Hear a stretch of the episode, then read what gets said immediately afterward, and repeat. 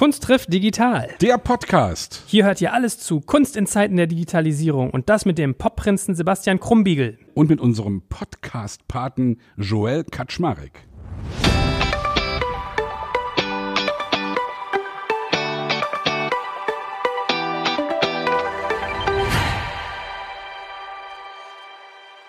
So, und heute bin ich immer ganz neugierig. Ich glaube, heute geht dir das Herz auf, ne? Ich glaube, der Gast, den wir heute hier haben, also ich weiß auch, dass es eine spannende Person ist, aber ich glaube, du hast auch noch eine ganz besondere Beziehung. Erzähl mal. Ich kenne diese schöne Frau seit mittlerweile über 30 Jahren, glaube ich. Wir haben uns kennengelernt 1988 in einer Fernsehsendung des damals noch DDR-Fernsehens, als ich mit meiner Band, die damals noch nicht die Prinzen hieß, sondern Herzbuben, zu Gast war. Die Band hieß, glaube ich, Schokolade, moderiert von Gunther Emmerlich. Hey Leute, jetzt kribbelt's euch bestimmt da draußen auch schon in den Ohren, wer uns dieses Mal beglückt mit seiner Gegenwart und über welches Thema wir eigentlich reden. Doch ehe es soweit ist, ich drehe ganz kurz wieder die emotional aufladende Musik auf, denn wir reden ein paar Sätze über unseren Sponsoren und zwar unseren Partner Remind Me. Der könnte für euch echt interessant sein, weil es ist echt total verrückt, was dort passiert, wenn ihr Geld sparen wollt. Also Remind Me ist ein Wechselassistent für Strom, Gas und Handytarife und zwar gebt ihr den Jungs und Mädels einmal die Erlaubnis, für euch nach einem günstigeren Tarif zu schauen und die ziehen das dann und das ist das Krasse, jedes Jahr durch. Also ihr gebt quasi Remind Me einen Persilschein für euch zu wechseln und der Dienst wechselt euch dann immer jedes Jahr aufs Neue automatisch zum günstigsten Strom, Gas oder Handytarif und du zahlst dafür auch nichts, sondern Remind Me kriegt von jedem Anbieter eine Provision, die ist auch immer gleich hoch, sodass sie einen Anreiz haben, keinen Quatsch zu machen. Selbstverständlich wird dort nur auf seriöse Anbieter gesetzt und ihr habt auch immer die komplette Transparenz und könnt zum Beispiel sagen, wenn ihr Öko-Anbieter haben wollt. Also ich finde das schon krass und damit lässt sich sicherlich viel, viel Geld sparen. Wenn das für dich interessant ist, dann schau dir Remind Me jetzt einfach mal selbst an. Ich habe dir unter digitalkompakt.de slash wechseln eine Weiterleitung eingerichtet, mit der du auch diesen Podcast unterstützt. Und natürlich verlinke ich das auch in den Show Notes und alle Sponsoren findest du sowieso immer auch auf unserer Sponsorenseite unter digitalkompakt.de slash Sponsoren.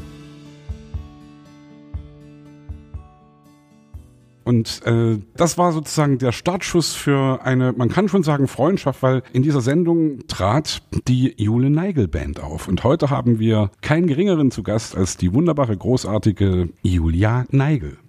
Hallo Sebastian. Hey Julia. Boah, ich krieg grad Gänsehaut. Wie schön. Wie schön du das Das beschreibst. sind doch schöne, also ich, ich habe ja eben gesagt, die Jule Neigel Band. Damals hieß es Jule Neigel Band, heute nennst du dich Julia Neigel. Mm, so Hat heiß das, ich. Also du hast sozusagen einen Künstlernamen abgelegt und machst unter deinem Trademark weiter. Ich habe einfach das Wort Jule abgelegt, also diesen Nickname, der war so und so. Das, Schon in der Schule, ich war sieben Ja, Jahre genau. alt, da war die Jule. ja. Ah, ehrlich ist das? Ja, Küssen ich habe nie gefragt, wen du damit gemeint hast. Tja, habe ich auch nie verraten. Jetzt ist es raus. ja, natürlich. Wow. Das ist ja ein Moment hier. Da Ne? erlebe ich ja was. Das So, ist jetzt, doch irgendwie dir ein kleines Tränchen vor Rührung. Da bin ich ja baff. Wir kennen uns schon ziemlich lange und wir sind uns immer wieder begegnet und sind uns so ins Herz gewachsen. Und ich würde schon sagen, wir können von einer Freundschaft reden. Und wir helfen uns gegenseitig, wenn irgendwie wir irgendwas tun wollen, irgendwas sozial-gesellschaftliches, was wichtig ist, wir rufen uns gegenseitig an. Also wenn ich jetzt zum Beispiel irgendwas im Kopf habe, was wichtig wäre für die Gesellschaft und wir wollen eine Aktion machen, ich würde ihn ganz sicher als einen der ersten fünf anrufen. Ich würde dich auf jeden Fall anrufen. Wir werden ja oft gefragt, ob man wirklich das, was man künstlerisch tut, auch in irgendeiner Weise gesellschaftlich nutzen sollte. Mhm. Ich versuche immer darauf zu antworten, dass das jeder selbst wissen muss, aber dass es für mich wichtig ist. Und Genau. ich glaube, das geht dir genauso. Mir du bist ja sehr genauso. engagiert auf ganz verschiedenen Gebieten. Du bist zum Beispiel, was die Rechte der Musiker betrifft, Mhm. extrem engagiert. Also was die Künstler, äh, was, was, wie heißt es, wie, wie sagt man da, was die Urheberrechte, Urheberrechte, Leistungsschutzrechte. Ich, ja, genau, nach dem Wort habe, habe ich gesucht. Ein sehr, sehr eigenartiges Wort, das man nicht so richtig greifen kann. Hat wir sind ja alles Urheber. Nein, hat nichts mit Uhr zu tun. Wir sind Urheber und dieses Wort impliziert, dass wir Erfinder sind. Wir sind Erfinder, die ein geistiges Eigentum entwickeln. Du als Komponist, als Texter, ich als Komponistin, als Textdichterin und du natürlich auch als Musikproduzent. Wir sind alles Urheber, also diejenigen, die Ideen, geistiges Eigentum im Kopf haben und das umsetzen, sei es in Büchern, sei es in Musik, sei es in Grafiken, in Bildern. So nennt man die juristisch. Das sind die Urheber. Ja, ich habe das neulich aber auch gerade gehört. Bei TikTok, glaube ich, gab es so ein Video und dann erzählt jemand, ein Mann fällt seine Rolex runter, er kriegt sie nicht vom Boden. Weißt du warum? Nein, er hat kein Urheberrecht. hey, hey. genau. Na, also das ist schon so ein Wort, da habe ich mich früher ziemlich drum gedrückt, wenn ich irgendwie als Musikerin irgendwelche Verträge vorliegen hatte. Ich weiß nicht, wie du es früher so empfunden hast. Da kam ja immer wieder was mit Urheberrecht und Leistungsschutzrecht. Da Ja, das Kleingedruckte, ne? Da Das muss man immer Kleingedruckte. Ja, genau. oh. Und da bin ich immer ganz hilflos gewesen, habe erstmal fünf Anwälte angerufen, weil ich keine Ahnung davon hatte. Und das war für mich einfach so eine fremde Materie. Und irgendwann mal habe ich mich dann doch reingekniet und ich habe es lieb gewonnen. Ich finde es wichtig für uns alle, insbesondere auch zu Zeiten der Digitalisierung. Das ist ja auch ein ganz wichtiger Faktor. Und habe mich da so reingekniet und durfte dann irgendwann mal, wurde ich dann von bei der GEMA-Versammlung, bei der öffentlichen GEMA-Versammlung, haben mich dann auch noch die Kollegen, die Komponisten und die Texter zu einer GEMA-Aufsichtsrätin gewählt. Dann saß ich dann plötzlich in so einem Aufsichtsrat drin und man schickte mich, oder besser gesagt, ich habe mich da auch selber dann irgendwie freiwillig engagiert. Bin immer in den Bundestag gefahren und habe mit Politikern geredet. Es war auch meine erste tatsächliche Begegnung der dritten Art mit Politikern in Ämtern, Ja, in ja. Ministerien und bin nach, nach Brüssel gefahren und habe mich mit Parlamentariern unterhalten und saß da irgendwie beim Abendessen zusammen mit denen, mit französischen Kollegen und mit englischen Kollegen, als es dann wirklich ganz brisant wurde und wir uns dann organisiert haben. Vor vier, fünf Jahren fingen ja die Künstler ganz europaweit an, um ihre Künstlerrechte zu kämpfen. Es ist ja eigentlich nicht das, weswegen wir irgendwann mal angetreten sind, äh, Musik zu machen. Also wir Ja. sind ja deswegen angetreten, um uns zu entäußern, auf die Bühnen zu gehen und irgendwie uns selbst geil zu finden. Und das Ja. ist ja, und wenn jetzt auf einmal dann dieses ganze Fachchinesisch und diese ganzen Begriffe dazukommen, also mal andersrum gefragt, wie bist du überhaupt zu deiner Kunst gekommen? Also wie hast du angefangen, Musik zu machen? Wann hast du gemerkt, dass das dein Ding ist? Mit fünf. also ich, ich kam mit fünf Jahren nach Deutschland, so rum. Du bist in Russland geboren. Ich bin in der UdSSR geboren, mit meiner Familie hierher Ja. gekommen. Wir sind Russlanddeutsche und dann habe ich natürlich die wunderbaren Möglichkeiten, die so im Westen vorhanden waren, wie zum Beispiel Radio und Fernsehen und das alles, habe ich als Fünfjährige schon erlebt. Und ich hörte mit, glaube ich, fünf oder sechs Jahren hörte ich Musik im Radio und dann hörte ich die Beatles. Und dann war es um mich geschehen. Also ich habe dann plötzlich so eine Liebe entwickelt zu dieser Musik, die ich da gehört habe. Und gleichzeitig war es so, bevor ich eingeschult wurde, hat meine Mutter, das war für alle, die eben aus dem Ausland kamen, einen Test mit mir machen müssen. Da wurde ich zu so einer Lehrerin geschickt. Die haben dann einen Eignungstest durchgeführt, ob ich überhaupt als noch halb deutschsprachig, ich sprach ja mehr Russisch als Deutsch, äh, überhaupt schon eingeschult werden sollte. Und wenn normale Grundschule oder irgendein Internat oder so eine Spezialschule. Und dabei stellte man fest, ich hätte eine gewisse Hochbegabung, speziell im künstlerischen, musischen Bereich. Also hat meine Mutter dann auch mich noch gefragt, ob ich Lust hätte, zum Beispiel musikalisch einen Unterricht zu nehmen. Und hat mich in die Musikschule geschickt, damals in die klassische. Und ich bekam dann eine Blockflöte in die Hand und fing dann erstmal an, so kleine Dinge zu spielen. Und später dann halt mit fünf, sechs, na mit acht, ging es dann schon an Vivaldi und so Dinge. Oh ja. Also so richtig schwere Sachen. Und eigentlich fing es schon mit fünf, sechs Jahren an, dass ich mir immer gesagt habe, das ist so toll, das macht so Spaß, Musik zu machen, Töne von sich zu geben über ein Instrument und die Musik, die ich im Radio hörte, speziell die Beatles, die haben mich wirklich inspiriert. Ich habe mir das gewünscht, Musikerin zu werden. Und dann hatte ich so zwischendrin die Überlegung, ich würde vielleicht doch Archäologin werden wollen, wenn man dann irgendwann mal mit Archäologie in der Schule in Kontakt gerät. Aber dieser Wunsch nach Musik, der blieb seit meiner Kindheit. Und irgendwann hatte ich dann das Glück, in der Schule ein paar Leute zu treffen, die dann eine Band hatten in so einem dunklen Kellerproberaum. Und sie hatten keine Sängerin. Und alle sagten, deine Sprechstimme wäre so interessant, komm, probier das doch mal. Meine Mutter sagte dann auch immer zu mir, also du könntest mit Sicherheit singen, so eine Stimme, wie du hättest. Und dann habe ich das da ausprobiert. Es war, also, es war eine Punkband und ich habe es dann auch gleich gelassen mit dieser Band. Aber relativ schnell, ich glaube zwei Monate später, war ich in der ersten Bluesband, die relativ erfolgreich war in dieser Region. Wo war das? Das war in Ludwigshafen, am Ludwigshafen. Rhein. Also du bist, also weil ich kenne dich ja auch aus Ludwigshafen, also Mannheim, Ludwigshafen. Man muss dazu sagen, dass diese Ecke ja musikalisch auch äh, sehr speziell ist, Mhm.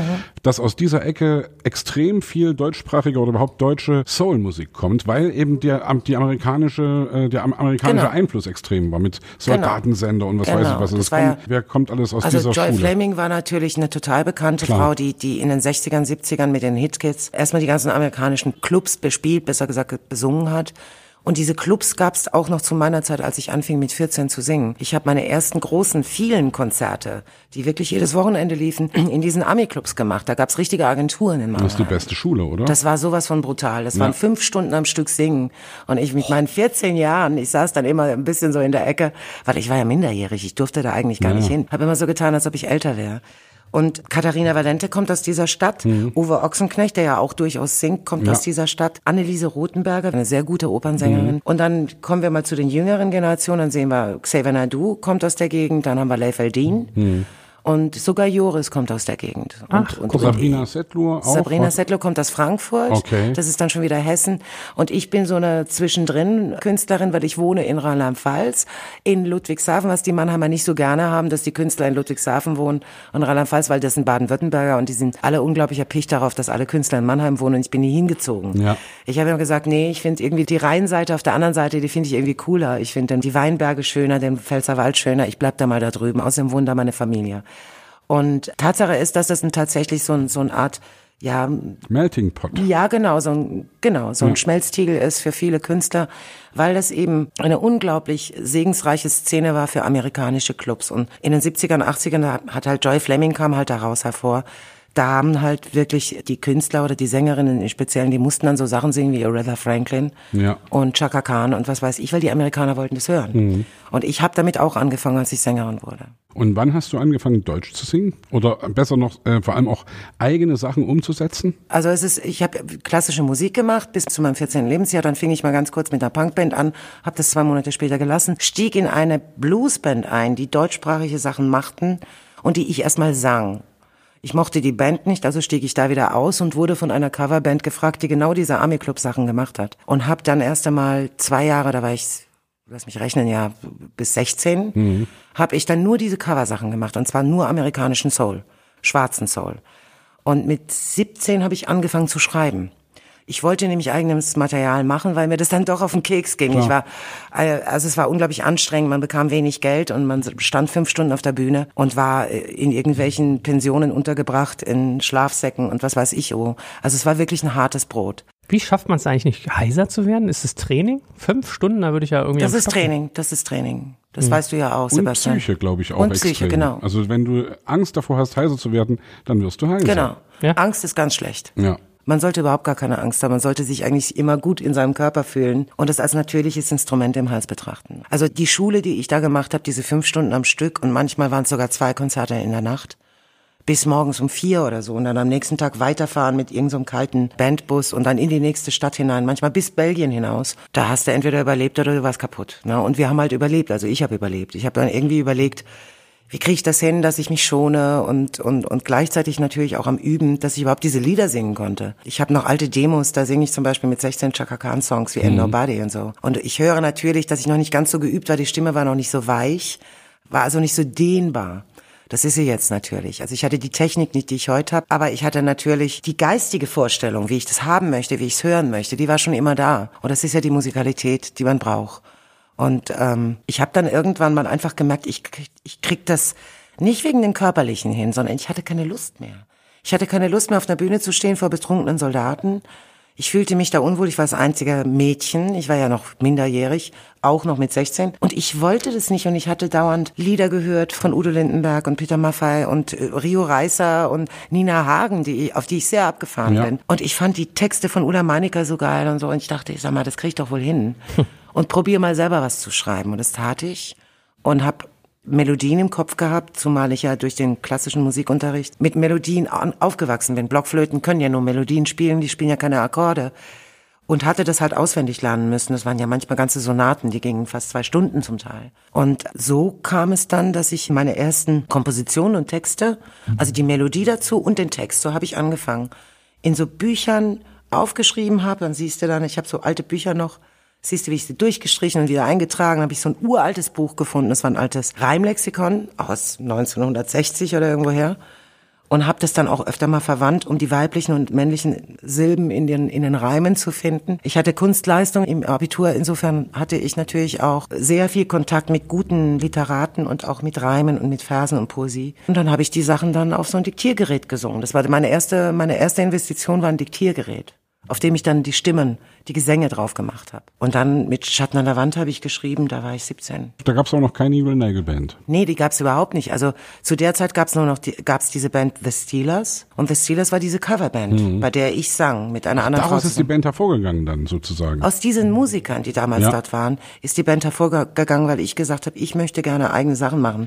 Ich habe keine Lust mehr dauernd Covermucke zu machen. Ich wollte einfach meine eigenen Materialien schreiben und das habe ich dann gemacht. Und dass es Jule Nagel Band hieß, das war nicht mein Wunsch. Ich war dagegen. Allerdings hat halt der Produzent, der dann irgendwann mal halt diese Demos gehört hat von mir, mit den Musikern in dieser Band The Steelers gesprochen und die waren natürlich alle scharf drauf, dass es gleich eine Band ist. Und ich wollte immer Jule Nagel und Band. Damals nannte man mich, mich ja Jule und ich ja. wollte diese Trennung. Ich wollte diese solistische Karriere für mich. Das war mir sehr wichtig. Ich wollte mich nicht in so ein Bandkonzept machen, in dem einerseits mein Name verwendet wird, so wie es zum Beispiel bei den Prinzen ist. Das ist ja ein wirklich gemeinsamer Name. Das ja. ist ja kein Name, der auf dich, Sebastian, zurückzuschließen ist.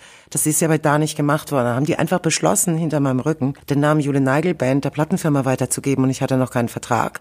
Und dann wurde der einfach verbreitet. Und dann hatte ich erstmal diesen Namen an der Backe den ich dann ist später. Aber auch nicht das Schlechteste erstmal, oder? Naja, grundsätzlich ist der Name nicht so relevant, ob das jetzt Jule Nagel Band und Jule Nagel und Band ist, aber es täuschte halt darüber hinweg, dass die Verträge, im Gegensatz jetzt zu den Prinzen, die Künstlerverträge habe ich alle alleine.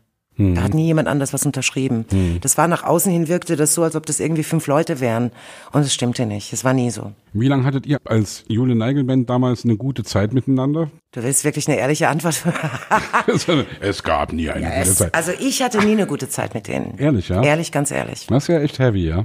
Ich hatte gar keine gute Zeit mit denen. Ich war leider mit einem dieser zwei Männer zusammen, die dann speziell später in den 90ern noch übrig blieben von diesem Kern, äh, der Gitarrist. Und ich möchte jetzt also nicht viel über meine private Situation mit diesem Mann reden, aber der war halt eben Gitarrist und der hat, die beiden waren ähm, effektiv die falschen Menschen. Wer war der andere?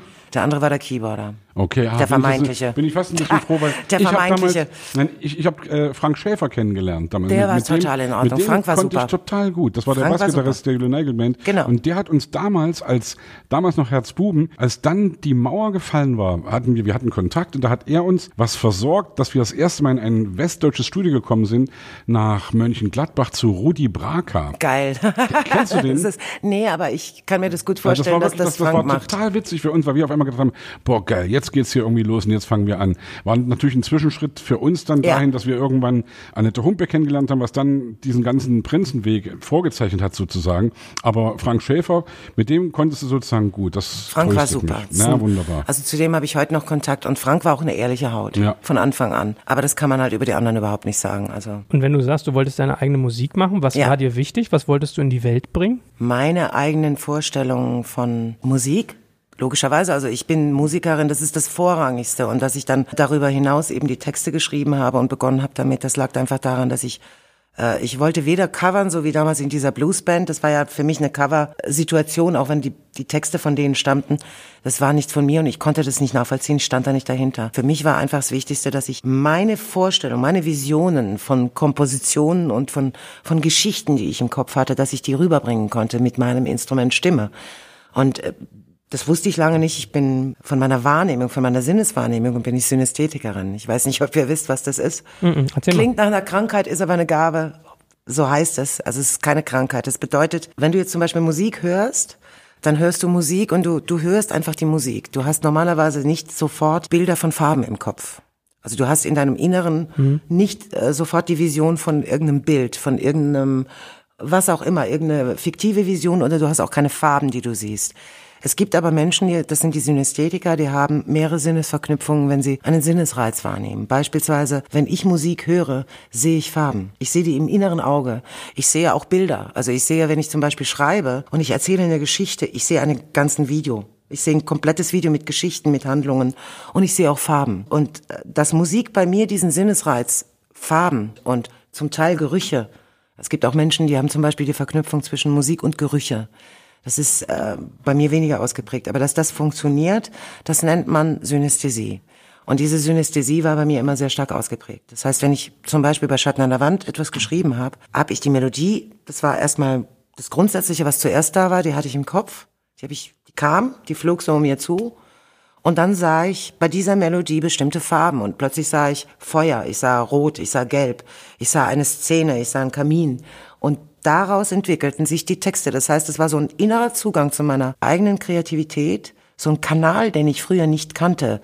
Dieser Zugang zu einer Inspiration und zu einer Form von Vision, nenn's Vision oder du kannst es auch so einen Art Trance-Zustand nennen, den du sicher kennst, der einfach automatisiert war. Ich wusste, am Anfang gar nicht, wie ich den überhaupt niederschreiben soll. Ich war am Anfang ganz unsicher, aus meinem Kopf das Ganze auf Papier zu bringen. Wie geht der Anfang? Die Glut, die leuchtet rot. Ist das, ist eine Zeile daraus? Es knistert leise rote Glut und genau, genau das ist genau, knistert genau. leise rote Glut. Und dieses Rot, diese Farbe, die war da bei der Melodie. Ja. Ich habe die im inneren Auge gesehen. Also hinter meinen Augen habe ich plötzlich diese Farben gesehen und habe die versucht mit Worten auf Papier zu bringen.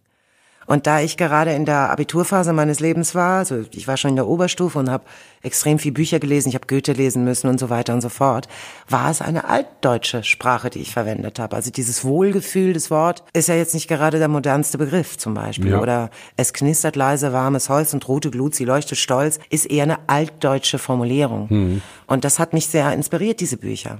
Das fand ich toll. Ich war immer verliebt in diese Sprache, weil ich als Fünfjährige nach Deutschland kam und sprach erstmal nur Russisch. Und dann lernte ich ganz fix Deutsch und ich war so fleißig und so ehrgeizig, diese Sprache zu verstehen. Und als ich dann eben im Abitur eben auch Deutschleistung hatte und diese wunderbaren Bücher geschrieben habe von den Dichtern und Denkern, gelesen, gelesen. habe, gelesen habe. Ach, dann, du hast Faust geschrieben? Nein, aber dass ich sie gelesen habe und dann ja dann erkannte ich noch mehr die Anmut dieser deutschen Sprache und die Eleganz und die Ästhetik und diese unglaublich vielfältige Differenzierung der einzelnen Worte für eine ganz bestimmte innere Beschreibung toll. Habe ich das richtig verstanden, dass du diese Synästhesie als erstes vielleicht nicht als eine Belastung empfunden hast, aber was, wo, wo du erst lernen musstest, das zu verarbeiten? Also du sagst, ja. man sagt, das sei eine Gabe. Da klang für mich mit, du empfandest das am Anfang nicht so. Am Anfang war es so, dass ich versucht habe, den Musikern, mit denen ich zu tun hatte, zu erklären, wie die Atmosphäre, die Anmut der Endproduktion zu klingen hätte. Ich spiele kein Instrument, ich habe natürlich Blockflöte gespielt, aber es ist ziemlich sinnlos damit, in so einen, in so einen Proberaum reinzugehen bei Pop- und Rockmusik. Und ich habe dann viel in diesen farblichen Sprachen erzählt. Und ich habe gesagt, du musst dir vorstellen, fühlst du das? Und du musst dir vorstellen, über dir, meinetwegen tobt ein Sturm und du hast irgendwie den, den Eindruck, dass dir der Wind ins Gesicht knallt. Also ich habe versucht, in Gefühlen zu beschreiben, was ich höre und was ich sehe. Und am Anfang war das so, diese Musiker haben mich da eher ausgelacht. Die haben immer so getan, als ob ich irgendwie eine Behinderung hätte. Und erst später, als ich mit später mit Musikern zu tun hatte, die auf einer anderen Ebene waren, das waren eben die falschen Leute, wie ich es mhm. vorhin beschrieb, die haben dann mir das irgendwann erzählt. Das ist eine synästhetische Gabe und es hätten nicht so viele Musiker, das wäre eher was Faszinierendes.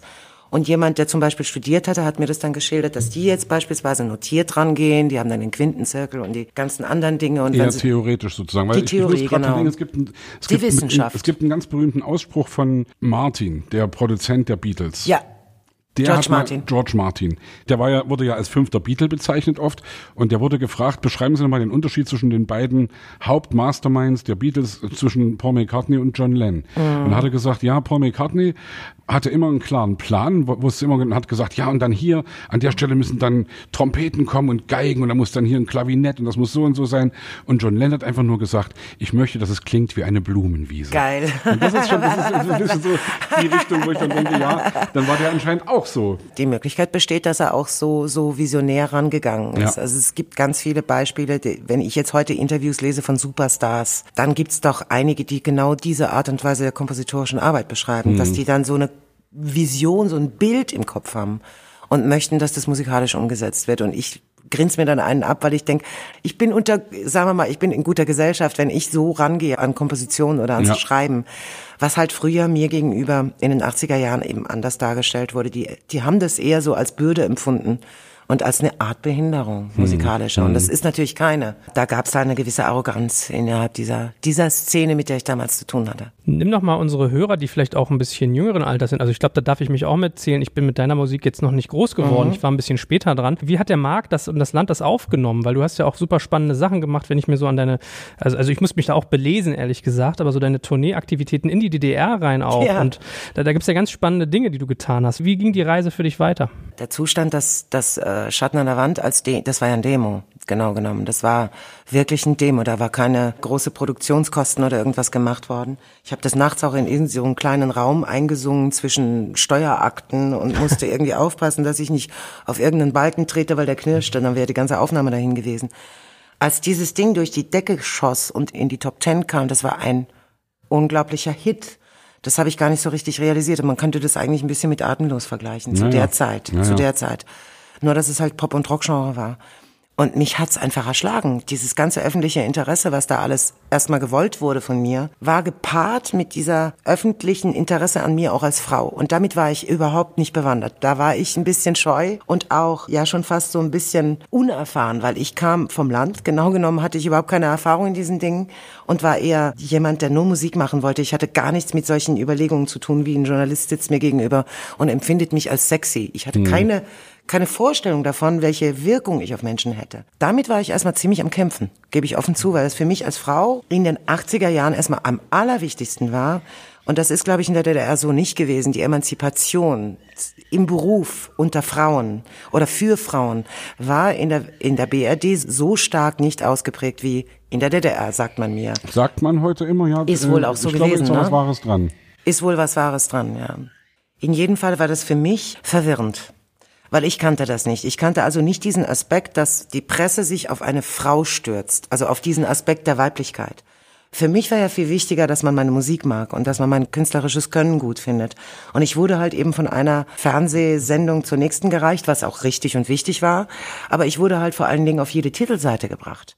Und zwar auf jede. Also ich, ich weiß noch, ich habe diese ganzen alten Zeitungen noch, das waren, ich glaube, insgesamt 40 Titelseiten von verschiedenen Tages- und Wochenmagazinen. Und für mich war das wirklich verrückt, dass es immer so ums Optische ging. Es ging so viel um die Optik und so wenig um die Musik. Und dann war für mich natürlich der Live-Sektor, wie auch heute, meine Rettung.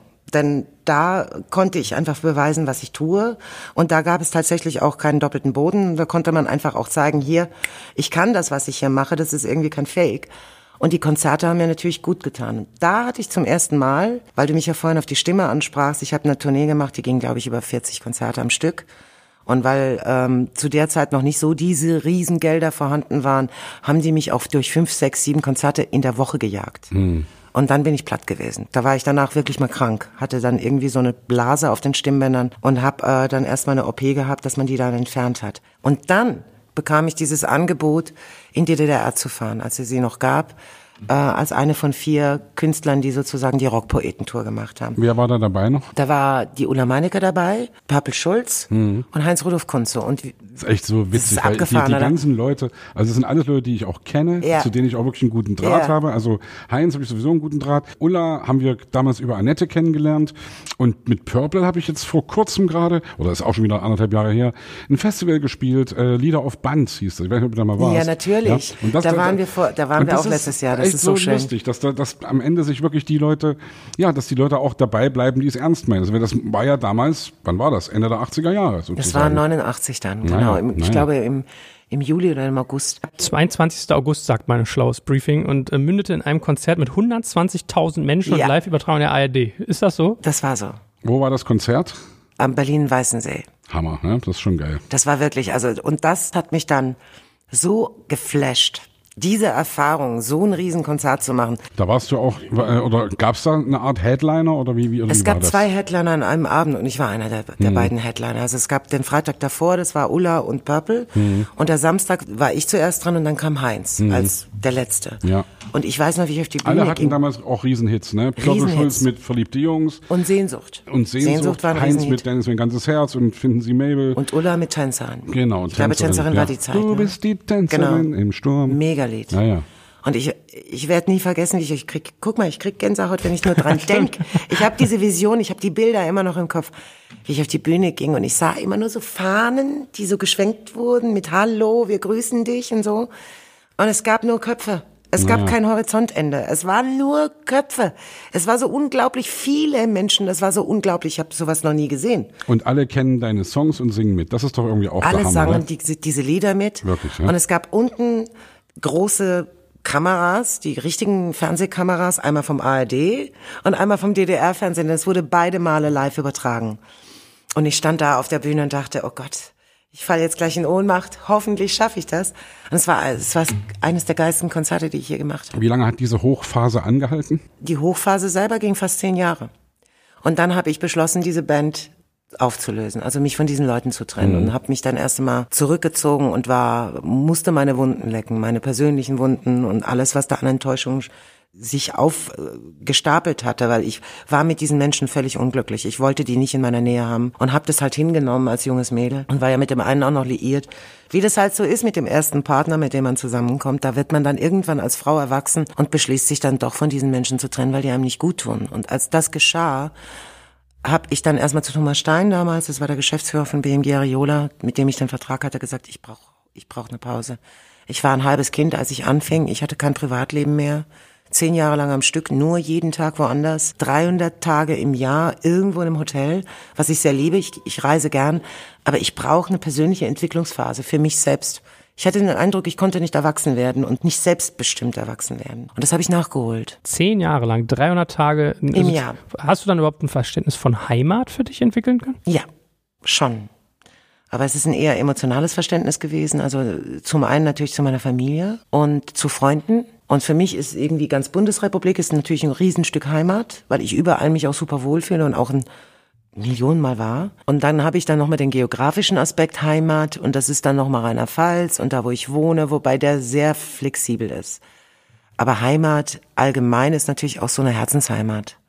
Also dieser emotionale Aspekt und dieser mentale Aspekt, wo man sich wohlfühlt. Ich überlege mir gerade, die, dieser Überforderung Herr zu werden, weil einerseits unglaublicher Kraftakt, wo ja ganz viele dann auch pimpen, durch irgendwie Drogen, durch mm. Überforderung. Andererseits unfassbarer Erfolg. Man hat auf einmal nur noch Freunde, gleichzeitig aber auch gefühlt Neider. Man wird so ein bisschen, ich sag mal auf Deutsch, detached, äh, äh abgekoppelt. Mm. Wie hast du das alles verarbeitet bekommen? Ich bin dann, also so wie ich halt bin, ich bin dann so eine Fleißliedel. Ich habe dann gesagt, okay, ich habe 60 Konzerte vor mir, ich muss die schaffen. Oder ich habe so und so viele Interviews und ich habe die und die Fernsehsendung noch. Ich habe einfach gearbeitet wie ein Pferd und habe überhaupt nicht darüber nachgedacht. Und immer wenn irgendeine Situation entstanden ist, in der ich vor einem Journalisten saß, vor dem ich ein bisschen Angst hatte, weil ich zu dem Zeitpunkt mich zum Beispiel auch noch nicht so gut ausdrücken konnte, da, da ist man erstmal, da hat man Hemmungen. Die Presse ist so ein, oh mein Gott, das ist so ein riesen, riesen Teil, dann weißt du nicht, wem du da begegnest. Da habe ich dann einfach offen auch gesagt, also mehr Culpa, ich bin noch nicht so erfahren, bitte helft mir ein Stück, falls ich mich noch nicht so richtig ausdrücken könnte. Und das hat oft geholfen. Da waren die Journalisten eigentlich sehr freundlich zu mir. Für mich war es schwieriger manchmal. Ich habe das am Anfang so gar nicht realisiert. Ich bin zum Beispiel ungeschminkt zum Bäcker gegangen und habe Brötchen geholt. Und, und alle zack so, kamen die Paparazzi an. Und die Paparazzis kamen. Ja, ja. Und ich, mich hat das fertig gemacht erstmal am Anfang. Ich dachte, oh Gott. Und dann bin ich irgendwann mal nur noch mit so einer Mütze, mit einer Sonnenbrille und am besten noch geschminkt zum Bäcker gegangen. Und wenn ich aus dem Haus ging, irgendwann haben sie gewusst, wo ich wohnte, da saßen auf der Parkbank ungefähr 20 Leute. Und später, zwei Jahre später, gab es richtige Städte-Rundgänge, wo die Stadt Ludwigshafen dann vor dem Haus stand mit so 20 Touristen, sagte, und hier wohnt Julia Nagel oder Jule Nagel damals. Und dann bin ich erstmal weggezogen. An diesem Ort konnte ich nicht bleiben, weil die haben mich verfolgt durch die ganze Stadt. Und irgendwann mal war es dann aber für mich keine Bedrohung mehr. Ich habe das einfach entspannter gesehen und ich hatte auch zwischendrin mal einen ganz fürchterlichen Stalker, eine Stalkerin. Man gewöhnt sich dran, weißt du, man gewöhnt sich, wenn man in der Öffentlichkeit steht, an diese Ups und Downs zum Teil, an diese Phasen, in denen einfach die Öffentlichkeit und das Interesse extrem groß ist und in der dann halt natürlich dann auch es Menschen gibt, die einen wirklich über die Maßen grenzüberschreitend verfolgen. Aber ich habe doch äh, viele positive Erfahrungen gemacht, also mit, mit vielen Menschen, die ganz normal und freundlich zu mir waren. Da hatte ich irgendwie Glück. Wie gehst du mit Grenzüberschreitung um? Heute gleich Fresse hauen. Aber sowas von. da kommt sofort die Faust.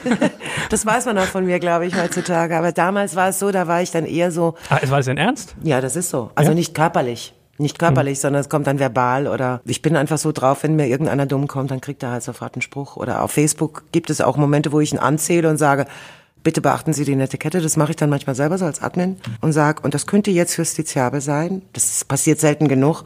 Oder ich lösche den einfach und blockieren. Punkt. Ja. Also ich lasse mich hier nicht, äh, also das will auch keiner. Kein Mensch hat Bock, sich im Internet irgendwelchen komischen Zerwürfnissen oder Beleidigungen auszusetzen. Früher war das aber so, da habe ich eher geweint. Da saß ich so in der Ecke, wie so ein junges Mädchen halt so ist und war dann halt verzweifelt, dass irgendeiner versucht hat, im Hausgang direkt bis in den zweiten Stock zu kommen, um bei mir an der Haustür zu klingeln. Und ich dann plötzlich irgendwie die Tür aufmache und der steht vor mir. Da habe ich die Tür zugemacht und saß dann zitternd in der Küche und weinte, weil mich das erstmal erschrocken hat, dieses Verfolgtwerden. Und heute bin ich da tiefenentspannt. Man gewöhnt sich dran, oder Sebastian? Also als ich damals die extrem roten Haare hatte ja, Mhm. und wirklich auf 100 Meter Entfernung erkannt worden bin, bin ich auch paranoid geworden und habe auch, bin Ja, auch genauso irgendwie im Hochsommer mit irgendwelchen Mützen und mit Genau. Brillen und irgendwie. Und trotzdem habe ich irgendwann gedacht, ey, du musst jetzt, also ich hasse es, wenn irgendwelche Leute, die es geschafft haben, berühmt zu werden mit dem, was sie tun, wenn sie dann darüber rumjammern, dass sie so berühmt sind und dass sie überall erkannt werden, dann sage ich dann immer, die ey, sollen komm, dankbar sein. Dankbar Augen sein. bei der Berufswahl, wirklich Genau. ehrlich. Man Muss- sollte dann mach was dankbar sein. anderes, ja. Und natürlich ist es trotzdem eine Gratwanderung, weil wenn Leute übergriffig werden in irgendeiner Weise und wenn Leute, äh, wenn wenn du das Gefühl hast, du wirst irgendwie, äh, die Leute haben das Gefühl, dich zu besitzen oder äh, du Oder seist ihnen irgendwas schuldig kennen, oder so. oder? Oder dich besonders gut zu kennen, auch, ja. Also es gibt auch, das ist das zweite, zweite Beatles-Ding. Ringo hat irgendwann mal gesagt, ja, er kommt damit eigentlich ganz gut zurecht, aber manchmal hat er eben schon Angst, dass irgendwelche Leute vorbeikommen und ihn einsammeln, weil sie ihn in ihr Beatles-Buch kleben wollen. Ja? Und das ist natürlich wirklich auch Ringo so ein ist halt lustig, Das brauchst ne? du nicht. Ja? Das, das Ja, willst du irgendwie, das willst du nicht haben. Aber wie gesagt, am Ende musst du wissen, was du machst. Und es ist doch schön, wenn man es geschafft hat, mit dem, also das versuche ich immer so, durchaus demutsvoll zu sehen, mit dem, was ich am liebsten mache, was Musik ist, dass ich damit meinen Lebensunterhalt verdienen kann und dass ich da irgendwie genau das mache, was mir Spaß macht, was ich machen kann. Da- Das ist ein, das ist Das, ein eine, Segen. das ja? ist ein Segen, genau. Und natürlich weiß man erstmal nicht, was das halt auch sonst noch so auslöst, dass man zum Beispiel plötzlich jemanden vor der Tür, Haustür stehen hat und so. Und dann ist man erstmal erschrocken und so. Aber ich persönlich, ich habe nicht deswegen Musik machen wollen, damit ich diese Prominenz erlange. Mein Motiv ist die Liebe zur Musik von Anfang an gewesen. Und dass ich mich berufen fühlte, Musik zu machen und es zu meinem Beruf machte. Aber dass es so ist, ist ein Glück. Weil dann, wenn du erkannt wirst, bist du wenigstens berühmt. Ja, ja. Und noch zu den Drogennummern, also ich habe halt schon mit 16 aufgehört, jeglichen Alkohol zu trinken, weil ich Sportlerin war. Ich habe mit 16 aufgehört, hier Drogen zu nehmen. Also ich habe es nie gemacht, weil ich einfach, äh, ich, ich habe Sport gemacht, ich habe Bundesliga Handball gespielt, in sozusagen hobbymäßig zu dem Zeitpunkt. Wie man das so macht, erste Liga spielen aus Hobby. Nein, das war ja zu, zu in den 80ern war ja Bundesliga Handball noch nicht so professionalisiert wie Ich heute. weiß, Sebastian war auch hier Eishockey-Nationalmannschaft und so, war parallel zu der. Hast du auch gemacht? Ja, Nein, Turmspringer war ich, ja. Und Ja, ich ich habe Nein, 35 gut. D-Mark bekommen pro Nationalspiel. Also Echt? ich meine, das ist nichts ne, heutzutage. Aber ich, ich habe es nicht vertragen. Alkohol, Drogen war alles nie mein Ding und dann habe ich es auch gelassen. Insofern war ich an der Stelle gefeit. Also ich habe dann irgendwie auch keine Lust dazu gehabt. Und dann später traf ich dann natürlich ein paar Damen aus anderen Herrenländern, die mir dann so als Kolleginnen über den Weg gelaufen sind. Die haben das halt doch gemacht. Und die waren ein bisschen älter als ich. Und ich dachte, ich glaube es besser. Ich lasse es dann wirklich sein, für immer so Naja.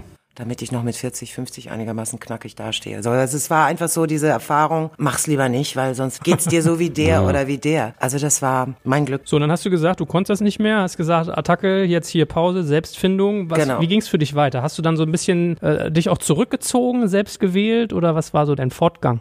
Na, ich bin erstmal ganz viel gereist. Ich bin viel ins Ausland gereist. Ich war irgendwie mit dem Rucksack unterwegs in Südamerika, sechs Wochen da und dann nochmal sechs Wochen auf den Seychellen, habe Lieder geschrieben, bin überall herumgereist und habe erstmal andere Kulturen und andere Länder gesehen und habe es genossen, völlig anonym durch die Welt zu laufen. Und dann bin ich zurückgekommen und habe, und das ist ein Kapitel, darüber rede ich gerade nicht so gerne, jedenfalls würde das den ganzen Rahmen sprengen. Und habe dann beschlossen, einen Anwalt zu nehmen und äh, diese Männer, von denen ich vorhin sprach, zu verklagen. Wegen? Wegen Urheberrechtsverletzung. Echt? Ah, ja? Weil die das gemacht haben, was man nicht machen sollte. Also die haben sich als Alleinkomponist meines ersten Albums ausgegeben. Unter anderem der Keyboarder als der Komponist von Schatten an der Wand. Die Melodie stammt von mir. Und das, das ganze erste Album wurde veröffentlicht, ohne dass ich einen Vertrag hatte und ohne dass ich GEMA-Mitglied war. Und die hatten das aber schon. Die waren GEMA-Mitglied. Und die haben dann sofort irgendwelche Meldungen rausgeschickt und haben sich da als große Komponisten dargelegt. Die Melodie stammte von mir, die Keyboards, Akkorde stammten von denen dann später, was da zu hören war. Und haben mir halt erzählt, du kleines Mädchen, du machst mal die Texte und du singst das mal schön, aber du bist keine Komponistin. Also mit diesem Zustand habe ich viele Jahre gelebt und dann habe ich mich mal aufklären lassen und der Anwalt sagte zu mir, ey, die haben dich belogen. Und dann dachte ich, scheiße, die haben mich belogen. Wie lange haben die mich belogen? 15 Jahre? Ich glaube, ich muss das irgendwie klären, weil die waren nicht bereit, das zu klären. Und dann ging halt so eine, äh, ja, dann gingen halt Prozesse los und mittlerweile bin ich Komponistin meines eigenen Lieds, Schatten an der Wand. Es wurde dann auch nachgewiesen und es tauchten sehr unschöne Dokumente auf, die bei der GEMA lagen, als ich noch kein GEMA-Mitglied war. Alles hinter meinem Rücken. Ich dachte, das sind meine Freunde, mein, mein Lebensgefährte. Und es laufen auch immer noch Prozesse, über die ich nicht so viel in der Öffentlichkeit spreche, sondern erst, wenn die Ergebnisse da sind. Bei einem anderen Prozess habe ich zum Beispiel den Keyboarder jetzt verboten, unlautere, üble Nachrede im Internet äh, durchzuführen, weil der irgendwelche Stories auf seiner Internetseite veröffentlicht hat, bei denen dann das Gericht ganz klar gesagt hat, dass es erstens unwahr und zweitens verletzt es meine Grundrechte nach Artikel 2 und 12 Grundgesetz. So, und das ist halt äh, die Vergangenheitsbewältigung, das ist das Aufarbeiten dessen, das berichtige ich. Aber damit fing es damals an. Hast du da ein bisschen das Gefühl, dass du da auch, dass da eine Verbitterung kommt, dass du irgendwie eine Enttäuschung hast? Weil ich denke die ganze Zeit, so ein Fuck, ey, das brauchst du doch echt überhaupt nicht. Du willst Musik machen und dann auf einmal merkst du, dass du beschissen worden bist und dann fängst du an, deine ehemaligen Kollegen zu verklagen. Das ist doch eigentlich eine Sache, die du irgendwie, äh, wo ich mir vorstellen kann. Angenehm ist das nicht. Deswegen bist du niemals angetreten. Nein, ach, ja? was, ich hätte niemals gedacht, dass ich überhaupt mal in den Gerichtssaal muss. Aber es blieb ja mir nichts anderes übrig. Ich bekam Morddrohungen, nachdem ich gesagt habe, ich möchte es mit euch klären. Also mit denen. Anonyme Morddrohungen, die Polizei ist dauernd in irgendwelche Häuser reingegangen, hat die Computer mitgenommen und hat überprüft, wo kommen die her. Es war online, dann hatte ich Nägel unter den Reifen, dann hatte ich Polizeischutz bei Konzerten, wo dann fünf Zivilpolizisten im Publikum saßen.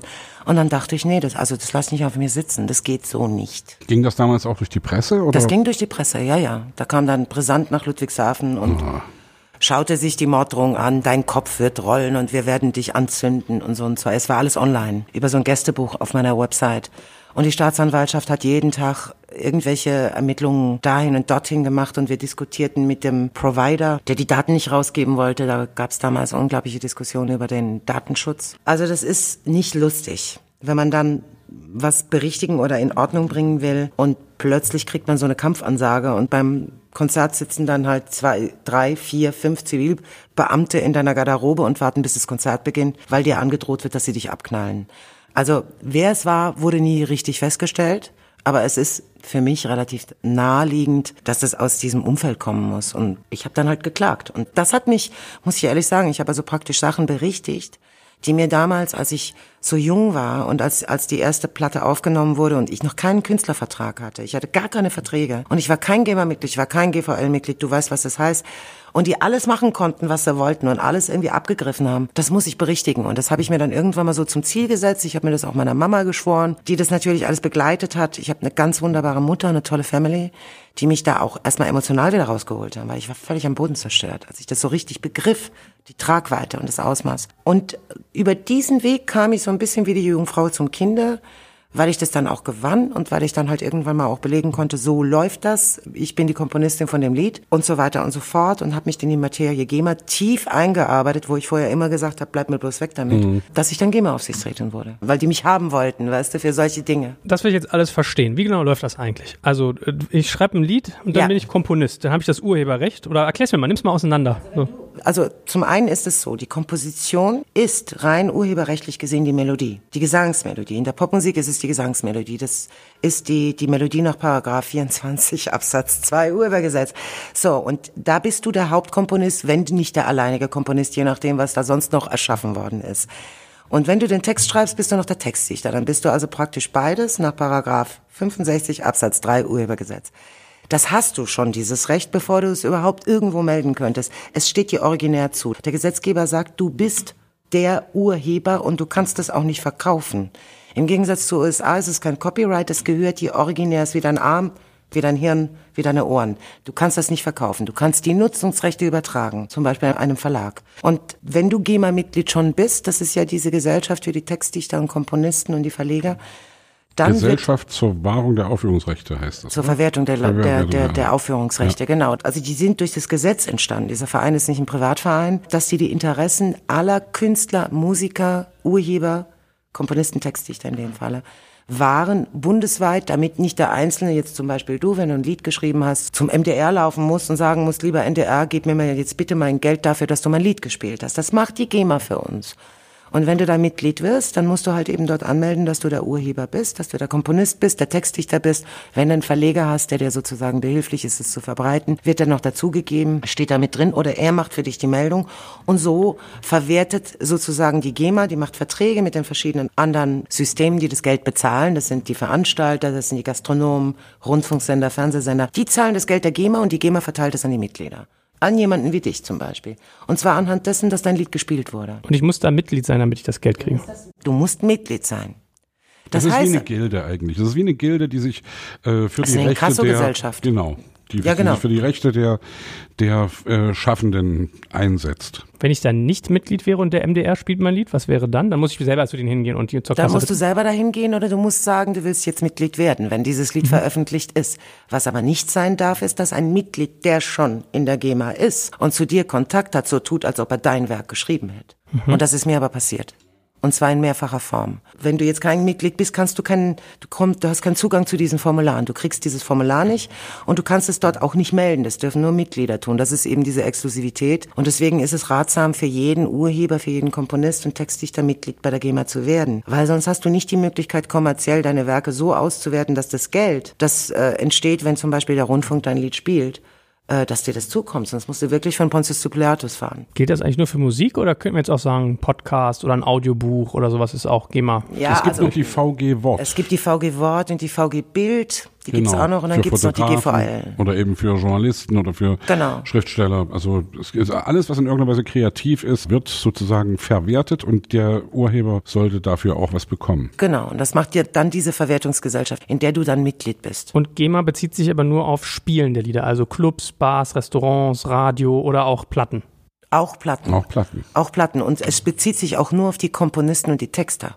Also nicht auf die Sänger oder die Gitarristen. Dafür gibt's dann die GVL zum Beispiel. Das ist die ausübende Künstlerriege. Also das sind die, die das, die Gesellschaft Musik zur machen. Verwertung der Leistungsschutzrechte. Genau, ne? das ist dann die GVL. Hey, genau. was ich alles weiß. Und das ist für die Sänger und Musiker aller Art, also alle, die die Instrumente spielen. Aber die müssen das nicht komponiert oder getextet oder geschrieben oder produziert haben. Also wenn ich jetzt hingehe und schreibe Sebastian ein Lied auf den Leib, eine Melodie und den Text, da bin ich einerseits der Urheber und andererseits der Textdichter. Genau. Wenn also er du bist dann, Komponist und Textdichter. okay, und wenn er jetzt ein Konzert spielt, dann kriege ich meine Knatter von der GEMA und er kriegt sie von der GVL. Genau, Richtig. ganz Na. genau. Wenn ich Wunderbar. ein Lied von Udo Lindenberg covere oder von Rio Reiser, kriegt Udo oder die Erben von Rio kriegen dann dafür Geld. Und das ist auch richtig so. Das ist auch richtig so, weil die die Komponisten sind. Genau. Hält das Lifetime oder ist das wie bei Patenten, dass das Lifetime. ausläuft? Das geht bis 70 Jahre nach dem Tod des Urhebers, also bis 70 Jahre nach dem Tod des letzten verstorbenen Urhebers. Wenn es jetzt mehrere sind, zum Beispiel du hast einen Komponist und einen Textdichter, die zwei verschiedene Personen sind.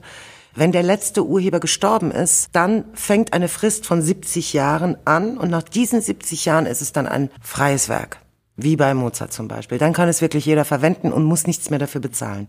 Aber bis dahin hast du sozusagen diese Schutzfrist, die ist im deutschen Urhebergesetz versehen und die geht nach Paragraph 64, das ist diese 70-Jahresfrist bis nach dem Tod. Und äh, bis dahin kannst du es auch vererben. Also es ist auch nur vererbbar. Du kannst diese Nutzungsrechte keinem Dritten übertragen, der nicht mit dir verwandt ist oder verheiratet war.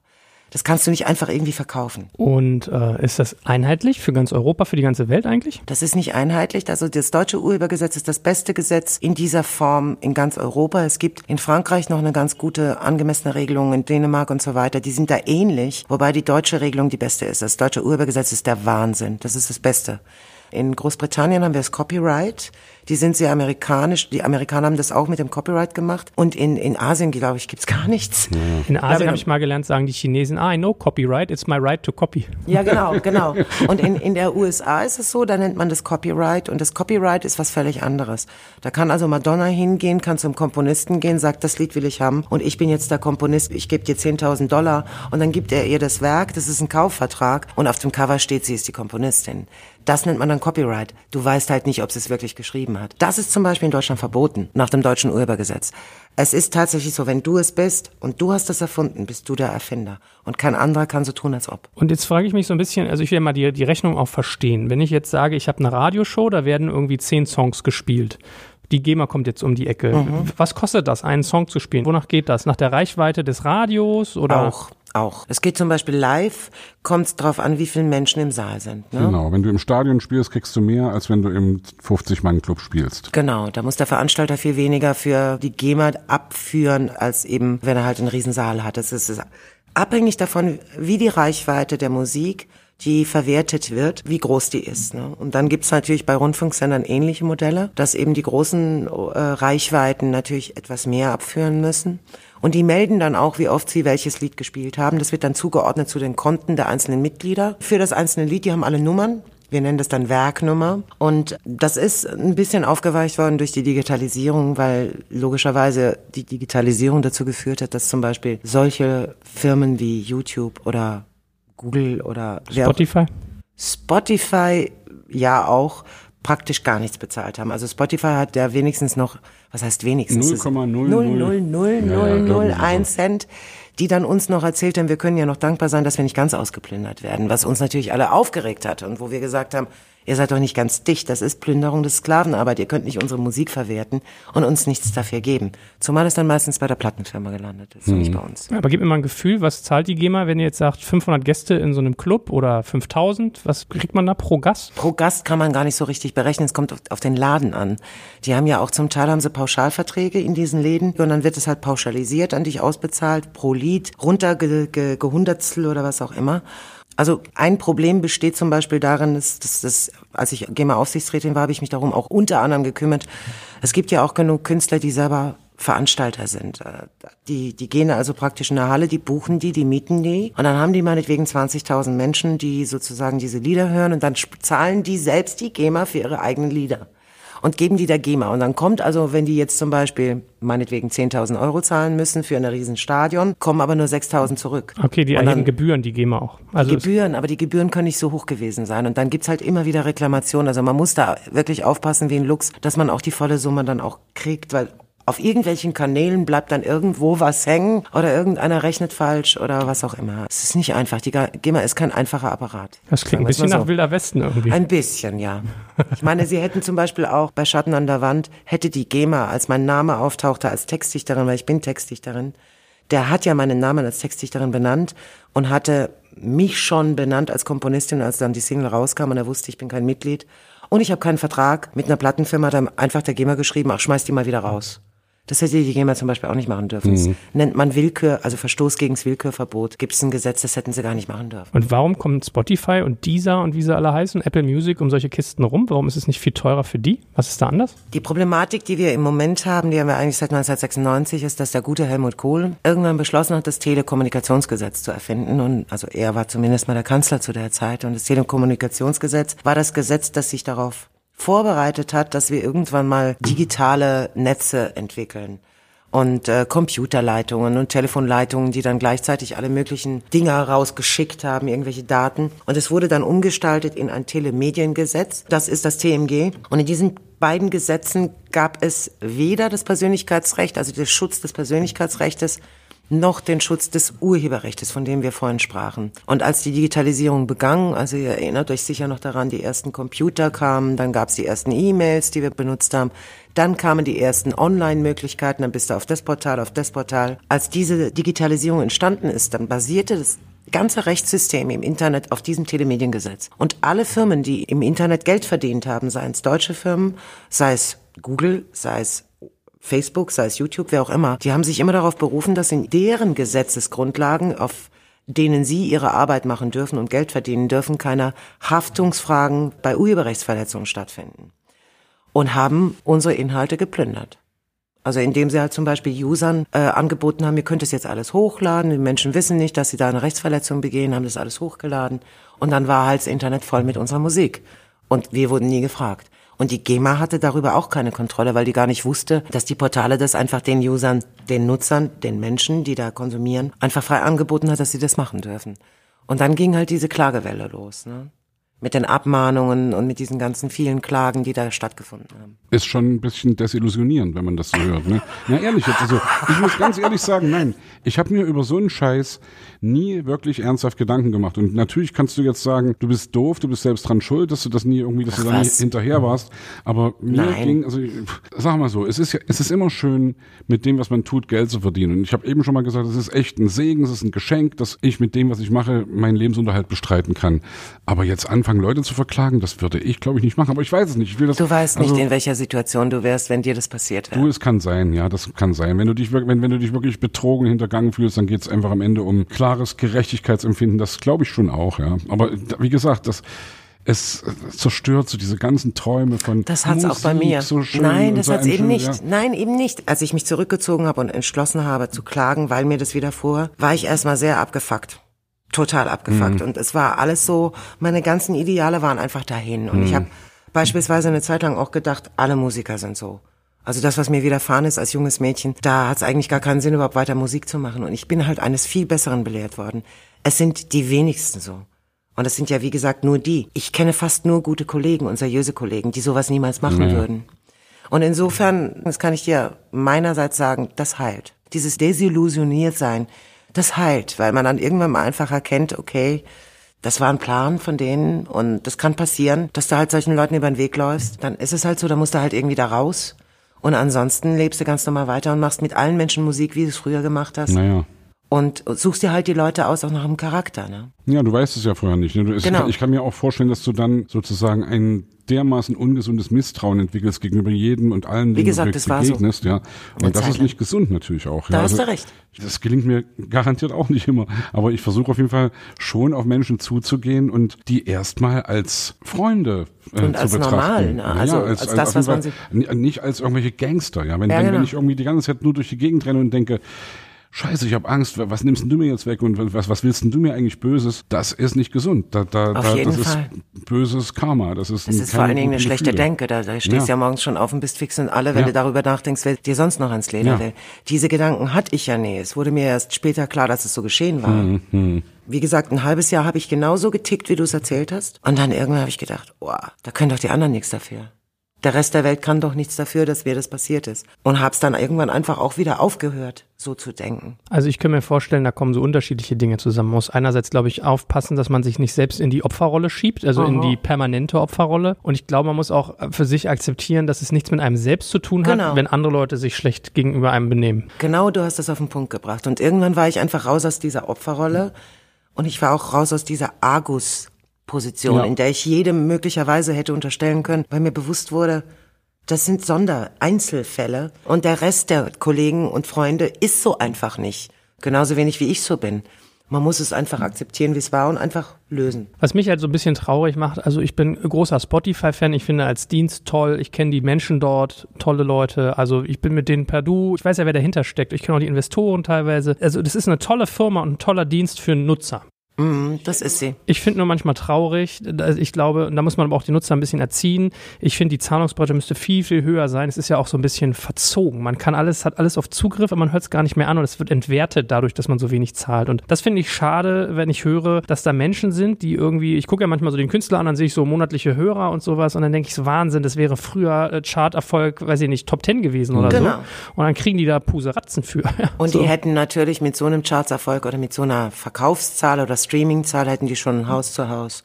Hätten sie schon eine Villa kaufen können und wären einfach, hätten sich zur Ruhe setzen können. Allein ein Hit, das wirst du mir bestätigen, überhaupt einen Hit zu haben, ist schon ein Segen. Und Ja, ja. Glück.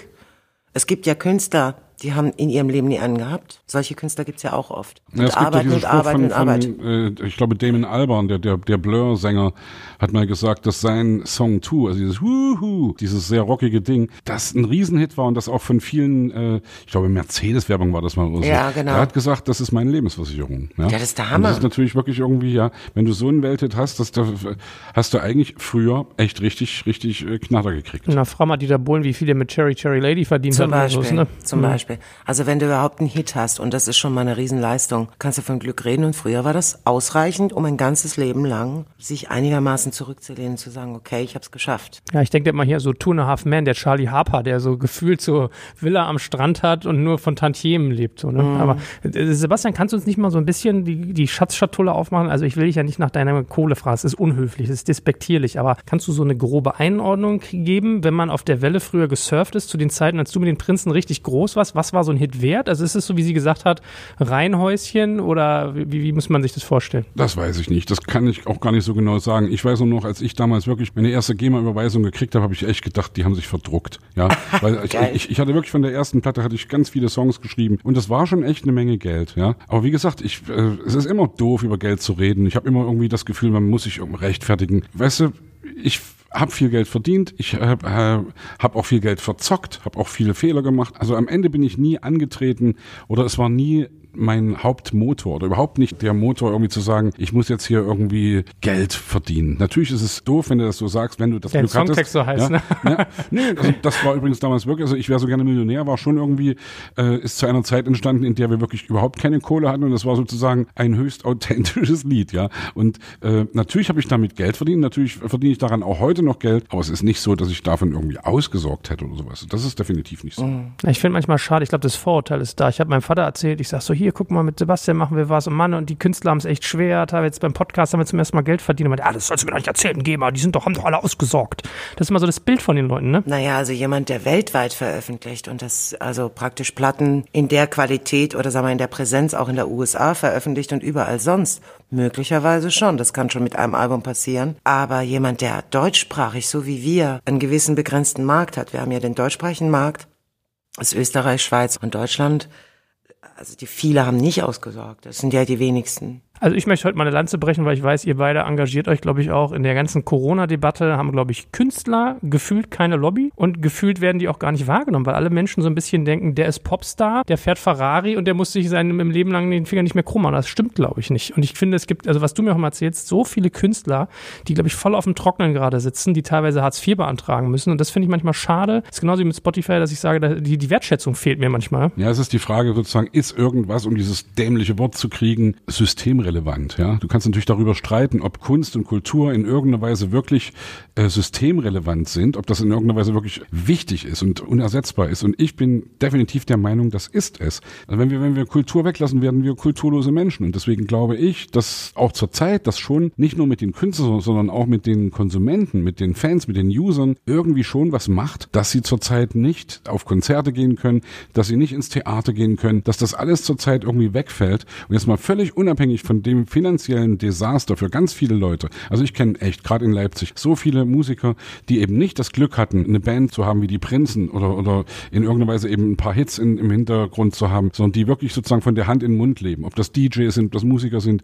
Und die sind zurzeit richtig gearscht. Und die haben zurzeit wirklich, denen wird wirklich ganz klar gesagt, hey, dann beantrag doch bitte Grundsicherung. Und natürlich kannst du sagen, ja, dann beantragst du das eben. Und das, man kann ja auch froh sein, dass es sowas gibt sozusagen, allgemein, dass wir in einem Sozialstaat leben, der sowas abdeckt. Aber natürlich ist es überhaupt kein schönes Gefühl. Und ich habe einen Freund, in Leipzig, der gesagt hat, ich habe das nie gemacht, habe das immer abgelehnt. Und jetzt bin ich dazu gezwungen, weil ich sonst meine Wohnung nicht mehr bezahlen kann, meine, meine Miete nicht mehr bezahlen kann. Und das ist, wie es ist. Und ich bin übrigens auch keiner, der irgendwie jetzt rumjammert und der irgendwie sagt, Hilfe, es ist alles ganz schrecklich. Ich versuche immer, mich mit neuen Gegebenheiten abzufinden und glaube auch, dieser alte Spruch, den es gibt, äh, so ein religiöser Spruch, gib mir die Kraft, Dinge zu ändern, die ich ändern kann. Gib mir die Gelassenheit, Dinge hinzunehmen, die ich nicht ändern kann. Mhm. Und gib mir die Weisheit, das eine vom anderen zu unterscheiden. Genau. Und natürlich sind wir alle miteinander keine Maschinenstürmer. Natürlich, äh, du hast eben gerade selbst gesagt, Spotify ist großartig. Und ich als einer, ich habe das damals am Anfang ätzend gefunden, habe irgendwie gedacht, ey, scheiße, du krass, kannst du irgendwie die ganze Musik, alles auf der Welt liegt dir sozusagen für äh, einen Apfel und ein Ei zu Füßen und du kannst alles nutzen. Es ist schon geil, dass ich das nutzen kann als User.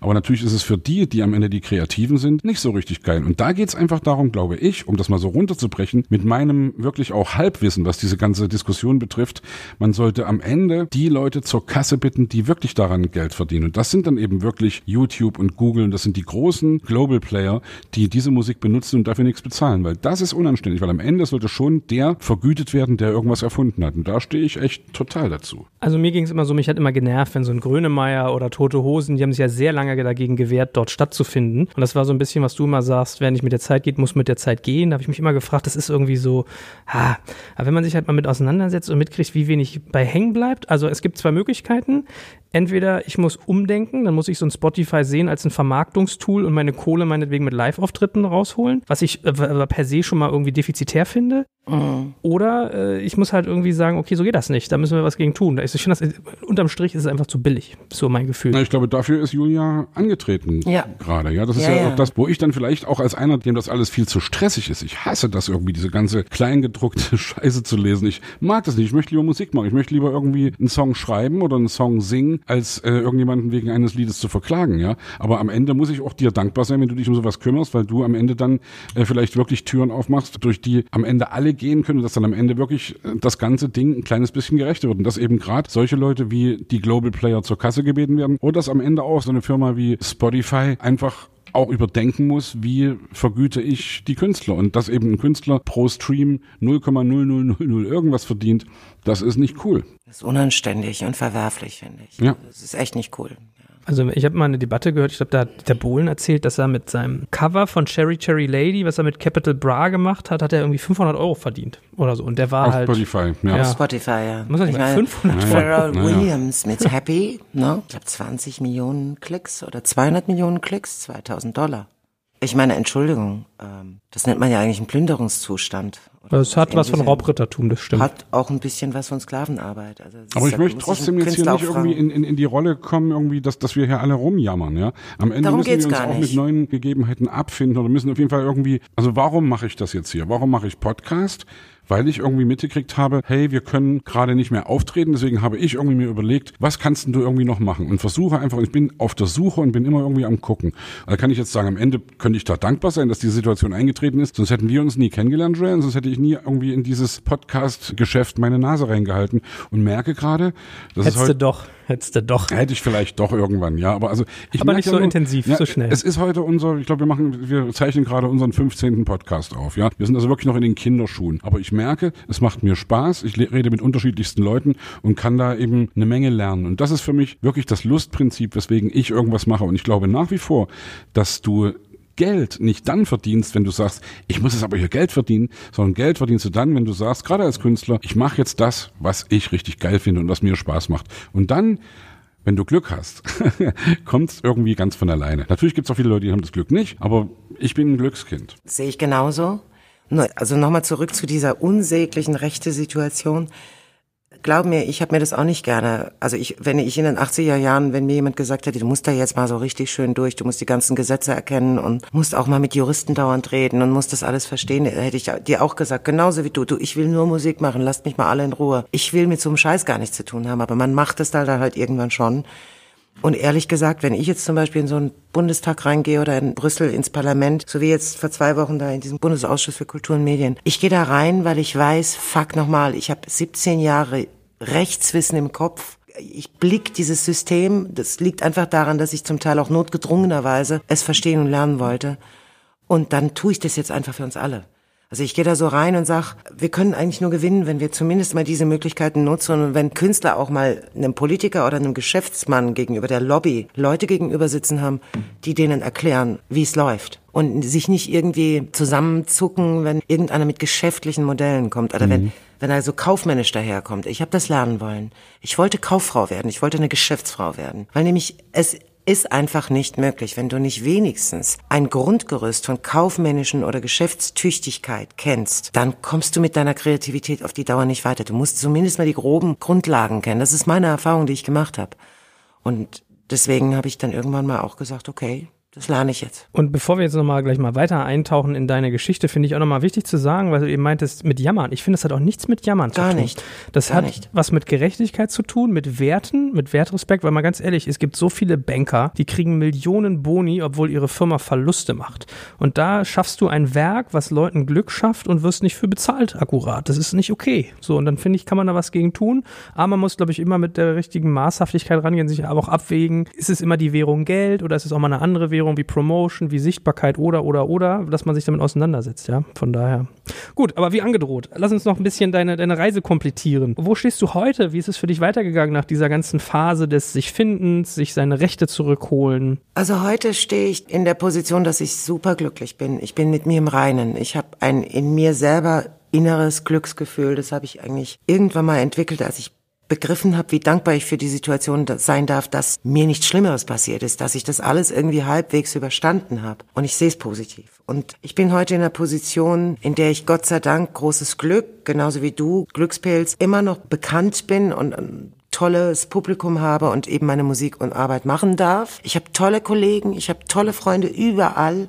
Das ist auch ein großes Glück, dass man so tolle Menschen kennt, dass man überhaupt mit solchen Menschen in Kontakt kommen kann und sich inspirieren lassen kann auch. Und was für mich einfach anders ist, ist, ich hadere nicht mehr mit meinem Schicksal, sondern ich bin zufrieden mit dem, wie ich es jetzt mache. Ich bin im Hier und Jetzt und ich schaue einfach, dass ich das Beste aus all dem mache und das Beste tue, was ich an Möglichkeiten habe und dass ich mich halt eben vor allen Dingen mit allen solidarisieren kann. Ich glaube, das ist das Wichtigste im Moment, dass wir das miteinander tun. Denn je, wichtiger denn je. Ja. Und darüber bin ich auch froh, dass das gelingt. Ich merke, wie das wirklich funktioniert, dass irgendwie auch alle diese Erkenntnis haben, dass es jetzt an der Zeit ist. Ich glaube, wir müssen noch mal ein paar deiner Superlative noch mal herauskehren. Also, wir hatten dieses Konzert mit den 120 Ja. Gästen, was du gesagt hast. 120.000, Entschuldigung. 120 Millionen Gäste. 120.000. 120.000 Gästen. Äh, du hast irgendwie bislang über zwei Millionen Alben verkauft. Also das muss man sich mal, wenn man sich mal so einen Raum vorstellt, mit stapelt mit, mit CDs, ne, das muss man sich mal eine vorstellen. Ja, ist ja, ihr habt noch mehr, ne? Ja, ja, ja, ich weiß, ich weiß es gar nicht. Ich glaube sechs. Das ist ein richtiges Guck Brett. mal. Die Prinzen ja, haben noch aber mehr. komm, ey, das, am Ende ist das alles, sind, das sind das Zahlen. Und also ich merke ja nur, also entschuldige, ich wollte dich jetzt gar nicht in deiner Fragestellung äh, unterbrechen, aber das Allergeilste ist eigentlich wirklich, wenn du merkst, dass du Musik geschaffen hast, die die Jahre überdauert hat und dass heute noch irgendwie Leute ankommen, vor allem die jüngste Generation, dass heute Kids nach wie vor, ich wäre so gerne Millionär oder alles nur geklaut oder Das mein macht schon Fahrrad glücklich, singen. ne? Ja, das, Das ist schon glücklich. echt geil. Und das ist schon irgendwie, also das ist das Allergeilste. Ich glaube, es gibt so ein, ich. ein, zwei Stationen, die wir in deinem Leben auch nochmal beleuchten sollten. Also einmal die Geschichten, die du mit Peter Maffay gemacht hast, fände ich Mhm. ja interessant. Und dann natürlich auch deine aktuelle Band Silly. Puh, es ist ja nicht meine Band. Ich bin im Grunde rein rechtlich gesehen bin ich eine Gastsängerin. Die haben jetzt zum Beispiel eine Band, die besteht aus dem Jackie, also Jackie, äh, Retschnitschek? Genau, über Uwe Hasbecker und Richie Barton und das ist die Band Silly. Ja. Rein rechtlich. Ne? Und dann haben sie natürlich jetzt mittlerweile zwei Sängerinnen, die sie dazu geholt haben und wir sind jetzt gerne Anna R. von Rosenstolz. Genau, und ich. Und wir, wir sind rein, rechtlich gesehen sind wir Gastsängerinnen, sind aber natürlich Teil des Teams und das macht einen riesen Spaß. Seid so ihr auch geil. kreativ zusammen eigentlich? Schreibt ihr neue Songs zusammen? Äh, wir haben mal darüber jetzt gesprochen. Also das Erste, was wir überhaupt mal gemacht haben, ist, wir haben uns musikalisch beschnuppert. Weil das eine ist, dass man sich sympathisch findet und total aufeinander steht und einfach auch die Platten geil findet, die Mucke, die ich da gehört habe. Die Musik ist toll. Und dann zusammen im Proberaum steht und probt. Na, wie fließt denn das ineinander über? Wie funktioniert das miteinander? Und dann haben wir diese eine Tour gemacht, die letztes Jahr stattgefunden hat, diese Analogtour mit 60 Liedern. Du musst dir das vorstellen, Naja. 10 Alben, 60 Lieder pro Tag, also pro Konzertort, wurden nur ein Album, also wurden einmal Lieder aus einem Album präsentiert. Und es waren zehn Alben und es waren zehn Städte. Also das war halt ein Riesenrepertoire. Und das hat so einen Spaß gemacht live, dass man daran erkennen konnte für uns, da geht noch mehr. Ja.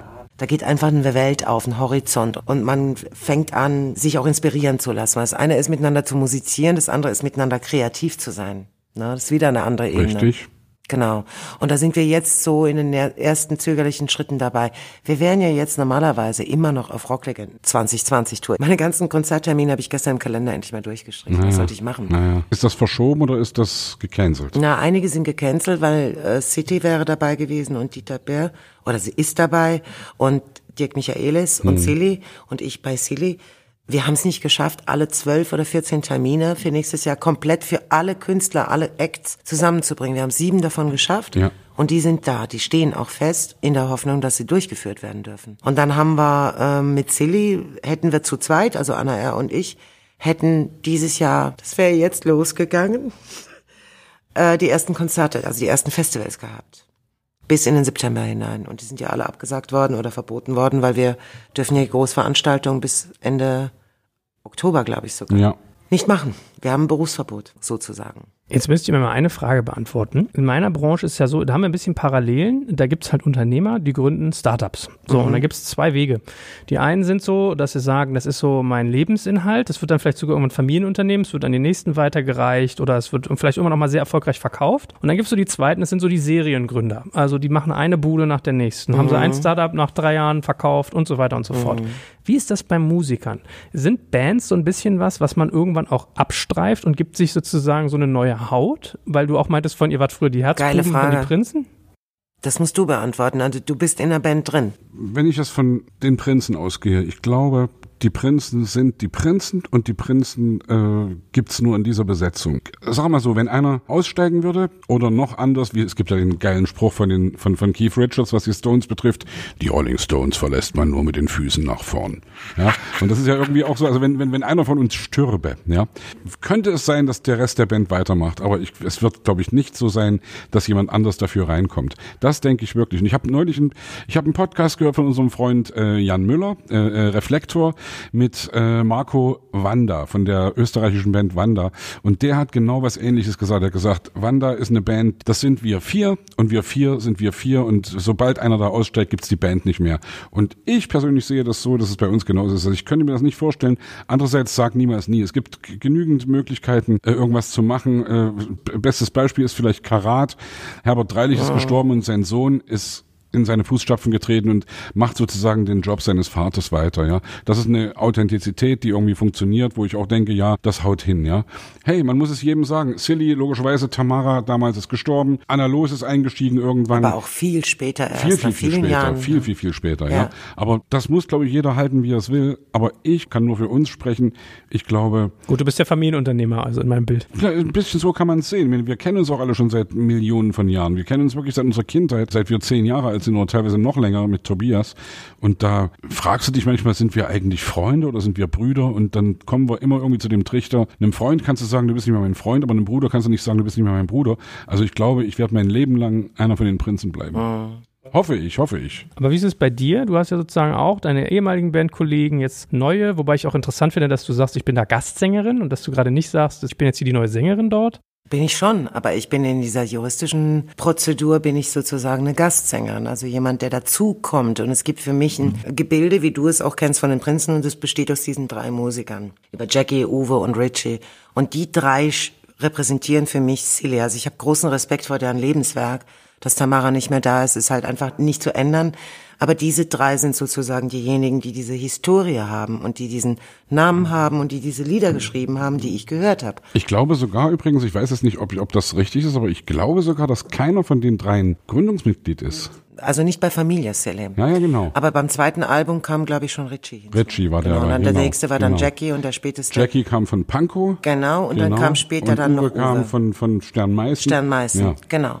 Mit Uwe habe ich übrigens gestern telefoniert. Also, Schön, der ist in der Rügen gerade auf Rügen Ja, und, ja. und, und äh, ist im Studio und schreibt Songs und wie auch immer. Das ist, ist, sind ja für mich auch alles alte Helden. Ja, das sind ja für mich, also als ich 20 war, waren die schon Popstars im Osten und ich habe da aufgeblickt und äh, das ist geil. Das sind wirklich irgendwie feine Typen und sind gute Jungs. Ich hoffe, dass Uwe mal vorbeikommt bei unserem Podcast, weil der hat eine Menge zu erzählen. Der hat auch viel zu erzählen. ja. Na, ich habe mich so dabei ertappt. Ich habe irgendwann, glaube ich, mal äh, nachgeschlagen, wer eigentlich, zumindest zu meiner Schande gestehen, ich könnte die Namen auch nicht mehr rezitieren, wer eigentlich die Bandmitglieder von Supertramp sind. Und ich glaube, da war das auch so, dass die teilweise mal gewechselt haben. Das nimmt dem Ganzen schon manchmal so ein bisschen Magie, wenn du das Ich glaube, Gefühl die hast. Stimme, die Stimme ist geblieben, der Sänger, ne? Ja. Der Sänger war immer der gleiche. Hodgkinson. Für mich ist es, wenn du jetzt an Jule Nadelband denkst, wenn du diesen Namen verwendest, auch wenn der damals irreführend war, das war ja wie gesagt, die haben nie einen Plattenvertrag gehabt. An wen denkst du? Also, oder wie Queen mit Freddie Mercury, seit der weg ist, was machst du da? Da kannst du Ja auch gut, nicht. da, da hieß es aber noch wenigstens Queen, aber es hieß nicht Freddie, klar, Freddie. Mercury Band. Wenn du jetzt aber an den Namen Julie Nagelband denkst, ja, wer, wer, wer ist denn das? Also, das ist ja ganz klar, dass ich eigentlich eine Solistin bin und zwar schon immer gewesen bin. Und für mich ist es so, ich liebe in der Teamarbeit, ich liebe das, ich stehe total drauf. So wie ich das bei Silly erlebt, das liebe ich. Das ist äh, die perfekte Band für mich. Das macht einen Heidenspaß und für mich sind die aktuell immer noch die Helden. Ja. Das sind die geilsten Leute, das macht so einen Fun. Tolle Mucke, tolle Musiker und liebenswürdige Menschen. Die sind für mich auch noch Helden. Also nicht, dass ich da falsch verstanden werde. Ja, Ich das weiß sind schon. wirklich großartige aber, Musiker. aber du bist halt mit ihnen Typen. aufgewachsen Ja. und ich habe sie erst später entdeckt, weißt du? Und für mich sind die jetzt gerade so. Ich habe da plötzlich Menschen kennengelernt, die haben so so eine Güte und so viel Charakter und das ist so schön. Und ich habe halt eben meine meine Solo-Karriere, die so und so immer läuft, weißt du, die von Anfang an lief und die halt mal ein bisschen anders dargestellt wurde und so ist das halt. Und deswegen respektiere ich auch deren Gebilde und dass die das halt so unterscheiden zwischen der festen Bestandteil Silly, die dann die Marke und den Namen haben, und den Gastmusikern, die, also Ronny ist auch Gastmusiker, der ist auch Gast in dieser Band. Und ich glaube, der spielt seit, ja, der spielt seit 15 Jahren in der Band. Naja. Ist eigentlich Teil der Band. Das ist ganz klar. Ich glaube, es ist nur eine Definitionssache für die, wo sie die Unterschiede sehen. Erzähl mal von Peter Maffay von eurem Projekt. Da habe ich noch Neugierde drauf, zum Abschluss. Peter Maffay ist ein Freund von mir. Also das ist auch einer meiner Liebsten, gehört wirklich so zu meinen Herzensfreunden unter den Kollegen. Sag ihm doch mal liebe Grüße, dass wir ihn ich. gern mal, äh, wir würden, wir würden gern noch nach Tutzingen kommen und würden ihn gern mal im Podcast haben. Das Macht sage er das? gerne. Glaubst du das? Zeit hätte. Also Peter ist dann, der durch, ist wenn er Zeit hat, er ist halt sch- schwer, erstens ist er ein Workaholic, also in der Ja. Beziehung, der arbeitet so viel, das ist unglaublich. Der sitzt da schon um 6 Uhr im Büro, morgens. Morgens. da sitze Und er ist schon um 5 irgendwo. Uhr morgens im Trainings, im Trainingssaal, der hat ja einen eigenen Trainingssportraum. Also ich habe noch nie einen Menschen gesehen, der so fleißig ist wie Peter. Und der so lange arbeitet wie Peter, der auch, wenn es sein muss, bis um zwei Uhr nachts noch im Büro sitzt. Wie auch immer. Also wir haben uns kennengelernt in den 90er Jahren und der hat mir maßgeblich geholfen. Deswegen steht da auch die Beziehung sehr intensiv, mich zu emanzipieren von dieser damals Konstellation, von diesen Menschen, zu denen er mir auch deutlich gesagt hat, geh da mal weg, lass die mal, verschwind da mal. da gehörst du nicht hin. Also das war der Erste, der mir das jemals gesagt hat und ähm, der mich einfach auch da so ein Stück weit rausgeholt hat. Und als es dann ähm, irgendwann mal darum ging, dass er ein Album machen wollte, das rockiger war, er war ja eine Zeit lang poppiger, schlageresker. Früher war er ja dann auch so ein bisschen zwischen Schlager und, mhm. und Pop gestanden.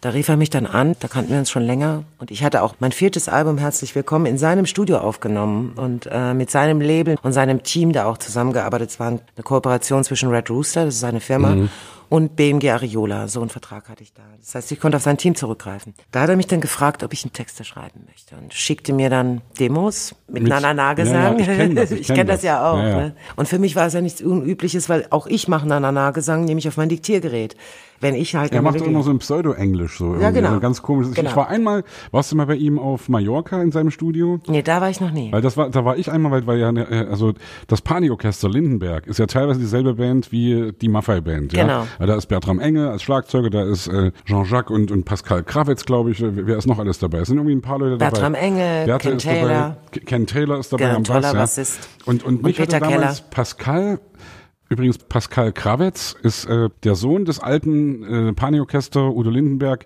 Keyboarders und ist der Junge, der damals Keiner will sterben. Genau. Das ist doch klar gesungen hat, als Zehnjähriger oder so. Und der hat mich damals auf Mallorca gesagt, ich bin gerade auf Mallorca, ja komm doch mal vorbei im Studio. Und da bin ich da vorbeigegangen und habe so eine Session mitgekriegt und fand das total geil, dass die mich da reingelassen haben und ich saß daneben und habe hab mir angeguckt, wie Songs entstehen bei denen. Und wirklich Peter macht dann genau, so macht er das. singt dann irgendwelche komischen Kauderwelsch Scheiß. Und das war echt geil. Und dann so entstehen die Songs. Ja? Als Platzhalter sozusagen. Als Platzhalter, genau. Genau, für den Text.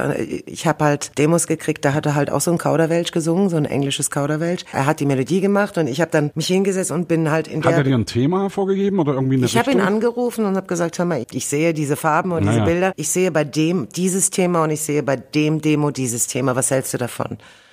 Und dann hat er gesagt, okay, schick mir mal einen Text, probieren wir mal. Hat aber auch ein paar Wunschthemen gehabt und die deckten sich dann auch mit der Vision, die ich selber musikalisch hatte. Und dann habe ich ihm halt geschrieben, siehst du die Sonne? Das ist zu Zeiten des Jugoslawienkrieges entstanden. Und Freiheit, ich meine. Und beides wurden halt Hits. Ja, ja. Großer, großes Glück für mich. Es wurden Riesenhits. Das war auf Maffei 96. Die hat er beide als Single veröffentlicht. Und äh, mich hat das einfach so geflasht. Das war eine tolle Zusammenarbeit. Weil der weiß genau, was er will, schreibt aber halt nicht selbst. Ne?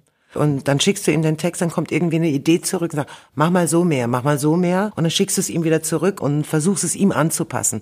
Also das heißt, ich bin es durchaus auch gewohnt, auch mal aus meiner eigenen Ideologie als Künstlerin aus meiner eigenen Vision rauszugehen und mir vorzustellen, was passt für den am besten.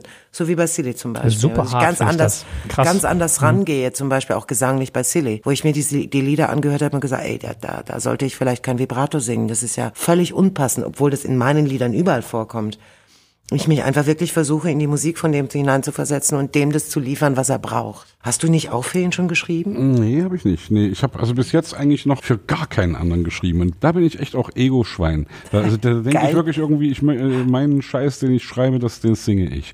Und das, wer weiß, vielleicht passiert das mal irgendwann.